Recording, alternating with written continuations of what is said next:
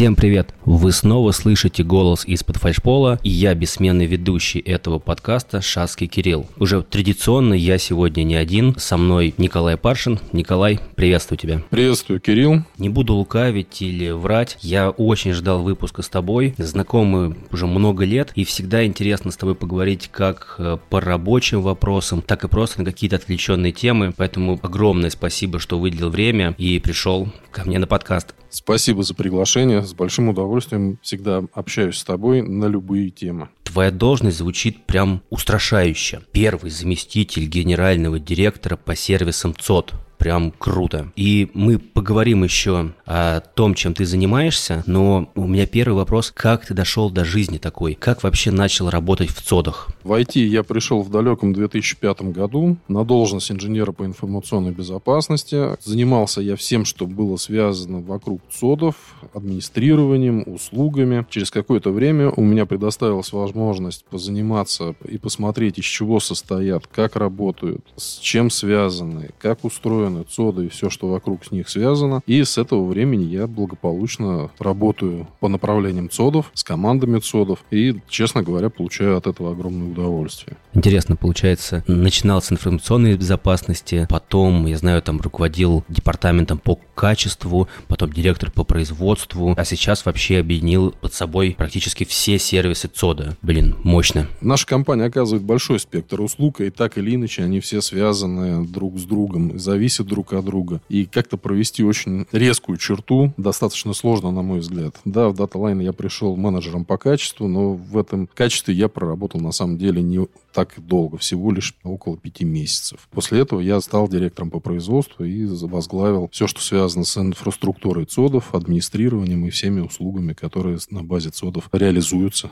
нами. Ну и сейчас как раз подошли, наверное, к главному вопросу. Расскажи, какие изменения произошли вот с объединением наших команд, наших компаний? Ну, это, наверное, одна из самых э, интересных страниц моей жизни. Объединились две огромные компании, две серьезные, амбициозные, сильные, профессиональные команды. Мы стали заниматься, и мы, собственно, сейчас контролируем, наверное, самый большой объем услуг colocation а. Более того, у нас геораспределенные ЦОДы, геораспределенная команда. Это, безусловно, очень интересно и с точки зрения объединения единых внедрений и реализации единых процессов, единых услуг, единого качества услуг. Ну и позволяет э, более широко если можно так сказать, узнать все уголки нашей необъятной Родины. Познакомиться с людьми, познакомиться с регионами, познакомиться с культурой. Мне очень понравилось, что ты сказал не там самый сложный период жизни как бы там самый проблематичный, а самый интересный. И мне нравится такой позитив. И, наверное, да, я тоже поддержу. Действительно, сейчас жить стало и работать очень интересно, куча разных задач. И действительно,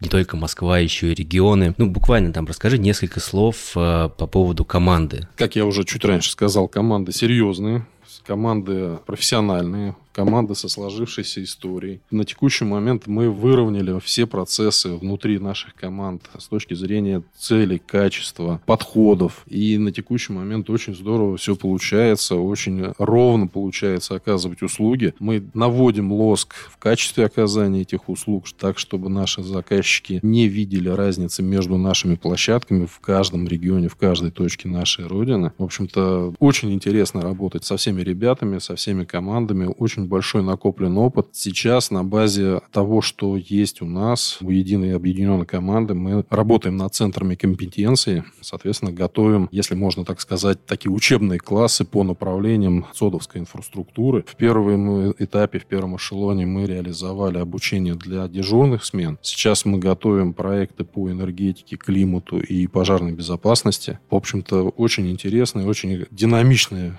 собственно, жизнь теперь происходит. И ездить много приходится, и общаться много приходится. Инфраструктура, в общем-то, достаточно разноплановая на всех площадках. Я хотел бы как-то объединить то, что ты сейчас сказал, и тем более нас слушают не только наши сотрудники, но и клиенты, наши коллеги по рынку, и рассказать, что сейчас мы обслуживаем и эксплуатируем все дата-центры Ростелеком ЦОД и DataLine единой командой. И как раз-таки эту команду и возглавляет Николай. Николай, правильно я рассказал? Раньше это называлось Центр хранения данных и Центр обработки данных DataLine. Сейчас это единый бренд Ростелеком ЦОД.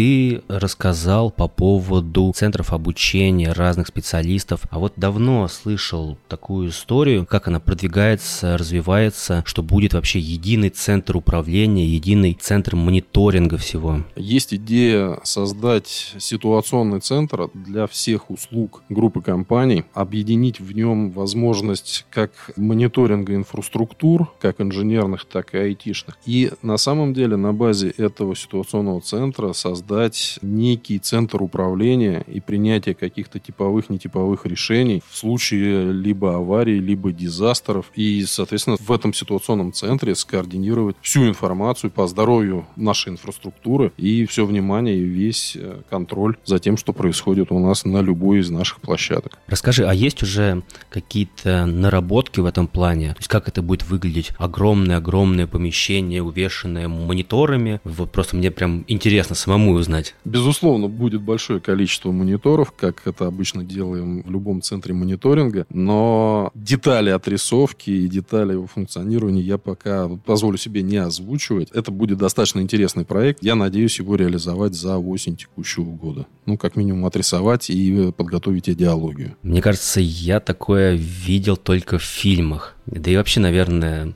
таких прецедентов в России, наверное, точно нету. Ну, я не соглашусь на самом деле. Мы даже на текущий момент используем э, отрисовку нашей сетевой связности и, собственно, понимаем ее здоровье. У нас есть отрисовка стендов виртуализации, где мы также это можем видеть. Просто хочется это все объединить, увязать э, с региональностью и, собственно, иметь такой достаточно, с одной стороны, верхнеуровневый мониторинг, да, но вместе с тем позволяющий получить детализацию и получать всю сводку о здоровье инфраструктуры в целом. Ну, раз уж речь зашла про регионы, расскажи, как это вообще возможно в такой огромной стране управлять цодами, не знаю, от Санкт-Петербурга до Новосибирска? Ты знаешь, удалось попробовать, и на самом деле понравилось. Очень классные команды, очень профессиональные команды в регионах, поэтому выглядит, наверное, страшно. Но когда ты начинаешь это делать, когда ты начинаешь общаться с коллегами, начинаешь решать какие-то текущие оперативные, тактические задачи, в общем-то, ничего сложного в этом, как оказывается, нет. Хочется отметить, что год назад мы все стали такими, если можно сказать, удаленными командами. Все работаем по видеоконференции, ну, за исключением, безусловно, оперативного персонала. Поэтому с регионами тоже удалось на наладить хорошую связь, наладить хорошую коммуникацию, оперативную коммуникацию. Поэтому, в общем-то, очень даже здорово получается, очень интересно выходит. Я позволю себе немножко эмоций. Мне нравится слышать э, в диалоге с тобой такие фразы, как «интересно», «понравилось». Уже второй раз на это обращаю внимание. Это же круто, действительно, когда людям нравится, чем они занимаются. Не просто рутина, а действительно какие-то интересные, пусть и глобальные, но интересные проекты.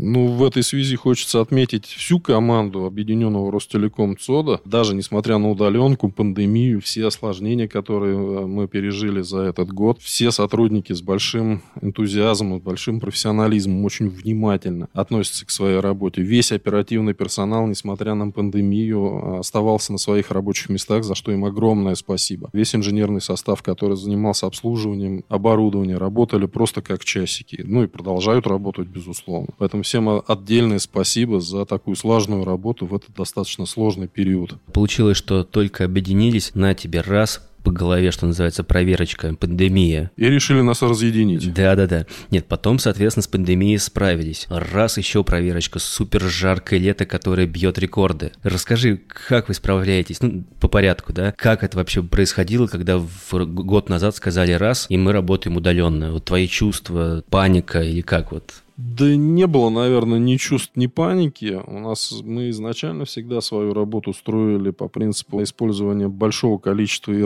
разноплановых средств э, коммуникации. И стоит отметить, что инженерному составу очень сложно э, работать удаленно, точнее практически невозможно. В любом случае это техобслуживание, в любом случае это присутствие на площадках с точки зрения мониторинга, какого-то контроля работы оборудования, внесения каких-то необходимых записей, каких-то необходимых отметок для оперативного мониторинга. Собственно, весь инженерный став э, особо-то на удаленку и не уходил. Да, действительно были продуманы вахты, было продумано дежурство, когда часть персонала оставляли дома для удаленной работы, но так или иначе инженерный состав всегда присутствовал и присутствует на площадках, так же, как и оперативный. Ну, согласен, что ДГУ или кондиционер починить удаленно невозможно. Поэтому расскажи несколько, ну, может быть, секретов или моментов каких-то, как вот наладили именно работу на площадках. Что-то дополнительное делалось или все шло уже своим ходом? Ну, на самом деле хочу сказать, что чего-то сверх, наверное, и не сделали, да и сложно придумать что-то сверх. Были внедрены меры дополнительного контроля как наших подрядчиков, так и наших же сотрудников с точки зрения ковида. Справляться с э, такой обстановкой, в общем-то, позволяют отлаженные процессы,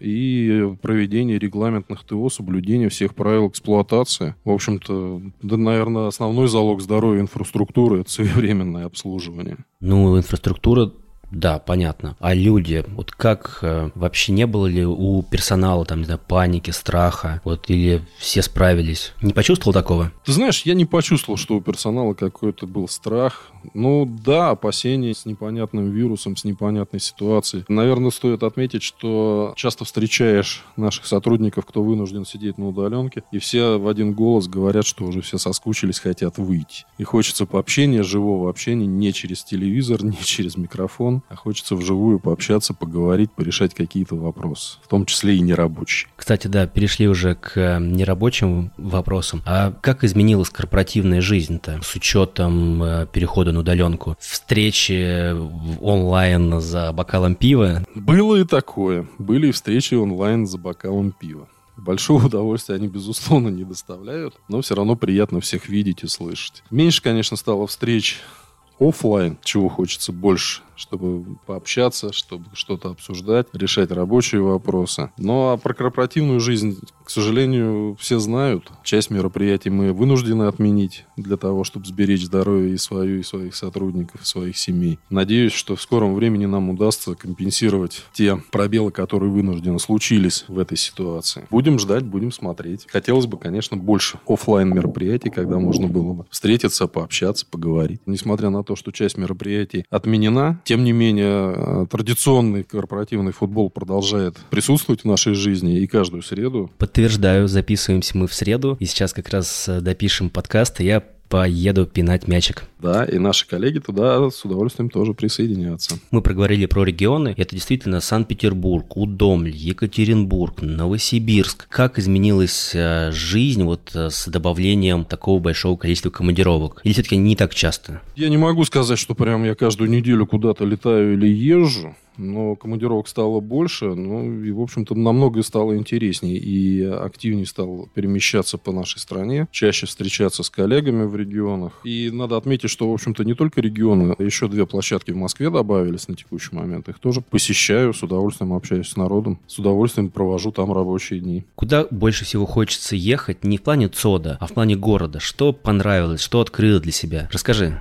Ты знаешь, пока запускали, много присутствовал в Питере. Хороший город, интересный город. Приезжаешь туда практически уже как к себе домой. Но больше всего мне понравился, наверное, Екатеринбург. А, некоторое время назад я достаточно много времени провел на Урале. В общем-то, интересные места, интересные города, люди. В общем-то, у Яката есть какой-то свой такой шарм. Да, наверное, у любого города есть свой шарм, есть что-то свое, своя изюминка. Но Якат вот мне пока отражается, наверное, больше и теплее, чем любой другой на наш регион. А мне вот очень понравилось в Удомле. Тихо, спокойно, красивые места, озера, прям какой-то уют там есть. Несмотря даже на атомную электростанцию, которая рядом. Я согласен с тобой, но понимаешь, Удомля, она интересна лесами, но мы в лесах-то бывали там практически редко. Например, мне не удается, когда я прилетаю в командировку, посмотреть город. Потому что аэропорт, дата-центр, потом дата-центр, потом гостиница и обратно аэропорт. Все-таки удается вот хотя бы там пару часов уделить городу? Да, безусловно, ночью погулять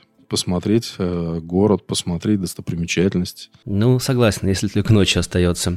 Нельзя же упускать такой момент и не потратить хотя бы час-другой, посмотреть, что за город, что в нем есть, что интересно. На самом деле стоит отметить, что очень здорово принимают ребята из регионов, всегда с удовольствием показывают, все, все рассказывают, рассказывают очень детально. Первый мой визит, например, в Екатеринбург, Денис э, всю дорогу от аэропорта до дата-центра рассказывал очень много интересного и о городе, и об окрестностях, и о предприятиях, и об истории, и о зданиях. Такая прям настоящая-настоящая экскурсионная поездка случилась. А я подтверждаю то, что ребятам интересно. Вот мне все практически уже были на подкасте. И Костя из Питера, и Денис как раз из Екатеринбурга, и Витя из Новосибирска. Только Виктора из Удомля никак не дождусь. Это намек коллеги, чтобы приходил. И все с такой теплотой рассказывают про свой регион, какие-то исторические факты, просто то, что нравится. И я скажу честно, я в этих подкастах открываю для себя очень много нового, много нового узнаю. Поэтому, да, коллеги из регионов, э, с ними очень приятно общаться. Хочу отметить, что подкасты действительно очень интересный инструмент предоставления информации. Всегда с огромным интересом их слушаю, позволяет услышать многие вещи с другой стороны. Действительно очень интересный подход. И интересные рассказы коллеги готовят. Под твоим руководством. Да, я просто вопросы задаю, а коллеги сами рассказывают. На самом деле мы не останавливаемся в развитии регионов и собираемся открывать еще новые площадки, не только в Москве, а еще и в других регионах. Николай, расскажи вообще про планы, что сейчас строится, что будет строиться. Давай отметим то, что у нас стартовали стройки вторых очередей в Удомле и в Екатеринбурге. И мы планируем к концу года Удомле уже запустить. Идет большая стройка на Остаповском, зона на 2000 столик. Планируем в следующем году запуск новой площадки. И с большой вероятностью это будет Нижний Новгород. В общем-то, мы продолжаем интенсивно развиваться и интенсивно строить дата-центры. А в каком регионе тебе хотелось бы, чтобы ЦОД построен был, просто чтобы увидеть и узнать новый регион? У нас все регионы интересны, и в каждом регионе есть что-то посмотреть. Наверное, Карелия или Ростов на Дону. А может быть, Владивосток. А может быть, э, что-то южное, э, рядом с морем, искупаться. Сочи, Адлер. Ты знаешь, искупаться можно и в Балтике, тоже очень хорошее море, теплое. Ладно, заговорили уже не о рабочих вопросах. Вот расскажи, как удается отдыхать, и вообще удается ли отдыхать э, с учетом такой напряженной работы и такого количества задач? Ты знаешь, безусловно, удается. У меня два э, сына подрастают. Очень здорово. Получается с ними заниматься абсолютно разнонаправленными вещами, начиная вот как вот там по деле для дома, для семьи и заканчивая кучу всякого разного рода спортивными активностями, рыбалкой, какими-то поездками по городам, по нашим прекрасным городам, по городам и весим. В прошлом году я освоил электросварку электродную, так что с большим удовольствием на даче потихонечку что-то варю, что-то собираю для дома, для семьи. Отдыхать получается очень здорово. Все-таки электросварка. Почему она и что ты варишь? Случилось это на самом деле случайно произошло. Никогда не задумывался, что хочу уметь варить сваркой, электродом. Но так случилось, что надо было поправить конструкцию ворот на даче. А бегать, искать электросварщика и все остальное было на самом деле и сложно, и неинтересно. И оказалось проще попробовать это один раз самому и сделать. Соответственно, после этого уже пошло-поехало, как говорится. Надо, появилась э, потребность в какой-то дровеньке, чтобы собрать дрова, чтобы они не лежали где и как попало на палетах. Понадобилось сварить конструкцию для полива. Потихонечку напилим с детьми металлоконструкции и потихоньку их собираем. Дальше, когда это все обретает какой-то конечный законченный вид, очень приятно это все хозяйство запускать в работу. Так сказать, ленточку разрезать. И приятно, что это сделано руками своими. Мне понравился такой подход. Что-то сломалось, зачем кого-то нанять? Давайте я сам научусь это делать. Прям так вот по-настоящему, по-хозяйски. В правильных руках наши дата-центры. Стараемся. Спасибо, Кирилл. Так, ладно, про рыбалку-то были какие-нибудь трофеи в этом году? В этом году пока трофеев не было. Единственный трофей был это голавль, которого поймал мой младший сын рядом с дачей на речке. Пока никуда не выезжали, не получилось по времени. Но я надеюсь, что осенью я на Зафорелью съезжу. А куда? Я езжу под Можайском, есть пара хороших, правда, платных водоемов, но без форели мы оттуда еще ни разу не приезжали. Я думал, может быть, в Мурманск или в Карелию в отпуск. А в Карелию есть идея, но пока не очень получается сорваться всей семьей, а ехать туда по отдельности тоже не очень, наверное, было бы правильно. Ну, тогда я могу только пожелать хорошей рыбалки и все-таки, чтобы получилось вырваться на природу. Мне вот в этом году единственный отпуск был, удалось в январе съездить в Астрахань на зимнюю рыбалку. Тоже такой первый опыт, достаточно интересный был. Спасибо за пожелание, Кирилл. Тебе тоже ни хвоста, ни чешуи. И надеюсь, в этом году мы с тобой совместную рыбалку организуем. Раз уж ты заговорил про зимнюю, значит, поедем на зимнюю. Мне главное предложить, а там я уже сорвусь на любую движуху. Даже на ту, которую не люблю, типа зимней рыбалки, все равно сорвусь за компанию, это самое главное. Договорились, спасибо, Кирилл. Время нашего подкаста подходит к концу, и у меня есть э, три традиционных вопроса, которые я задаю всем гостям под фальшполье. Первый вопрос. Слушай, вот когда ты первый раз оказался в ЦОДе, что тебя больше всего поразило? Размер дизельного двигателя. Он сопоставим только с двигателем локомотива. Вопрос номер два. Вот столько лет работаешь в дата-центрах, э, такие разные должности, руководишь там огромными процессами, подразделениями. Но есть что-то, что тебе непонятно. Вот хоть убей, все равно не понимаешь, как так? Ну, понятно, непонятно, не знаю, но скажу так, я восхищаюсь нашей командой, которая умеет и плодотворно, и качественно, и интенсивно работать, и также лихо, залихваски, если можно так сказать, зажигательно умеют отдыхать и проводить свободное время и друг с другом, и в семейном кругу. Подтверждаю. И вот еще одна вещь, которую я понял по подкастам, какие интересные люди. Я специально разговариваю не только про работу, а еще некоторое время уделяю хобби. И слушай, это у каждого есть какое-то свое хобби очень интересное. Ты электрической сваркой варишь дровницу. Денис Тарасов в Екатеринбурге зимой ныряет. Слушай, ну у каждого есть своя фишка, которая нравится. Я же не говорю про, там, про театр, про рыбалки. Блин, круто, когда люди умеют и отдыхать, и хорошо работать. Вот. Ну и третий вопрос. ЦОД – это же там и инженерная инфраструктура, и огромная распределенная сеть, и виртуализация, и куча сервисов. Что тебя вот прям в этих всех процессах впечатляет? Прежде всего, меня впечатляет вовлеченность наших людей впечатляют технологии и то, как вся наша команда эти технологии использует, применяет во имя работоспособности, СЛЭ, клиента. Та сложность, с которой наша команда все это реализовывает, и то внимание, с которым наша команда работает с заказчиком, помогая ему, иногда отвечая на сложные вопросы, иногда прорабатывать сложные вопросы совместно с заказчиком. Никогда никого не видел равнодушным, который бы равнодушно смотрел или относился бы как к своим задачам, так и к вопросам заказчиков. Ну, тогда предлагаю на такой приятной фразе, приятной ноте расходиться. Пора бежать обратно работать. Мне скоро на футбол собираться. Еще раз спасибо, что пришел. Ну и еще раз за этот подкаст скажу тебе спасибо за вот поднятие настроения и фразы «интересно», «приятно», «круто». Чувствуется уверенность и позитив. Спасибо, Коль. Спасибо за приглашение. Очень рад с тобой был увидеться. Все, ну и традиционно слушайте нас на всех площадках, на которых только можно. Подписывайтесь, ставьте лайки, колокольчики, задавайте нам вопросы в салатовой телеге. Если хочется послушать о чем-то еще, тоже пишите. Все рассмотрим, всем ответим. Всем спасибо. Шацкий Кирилл из-под фальшпола. Спасибо.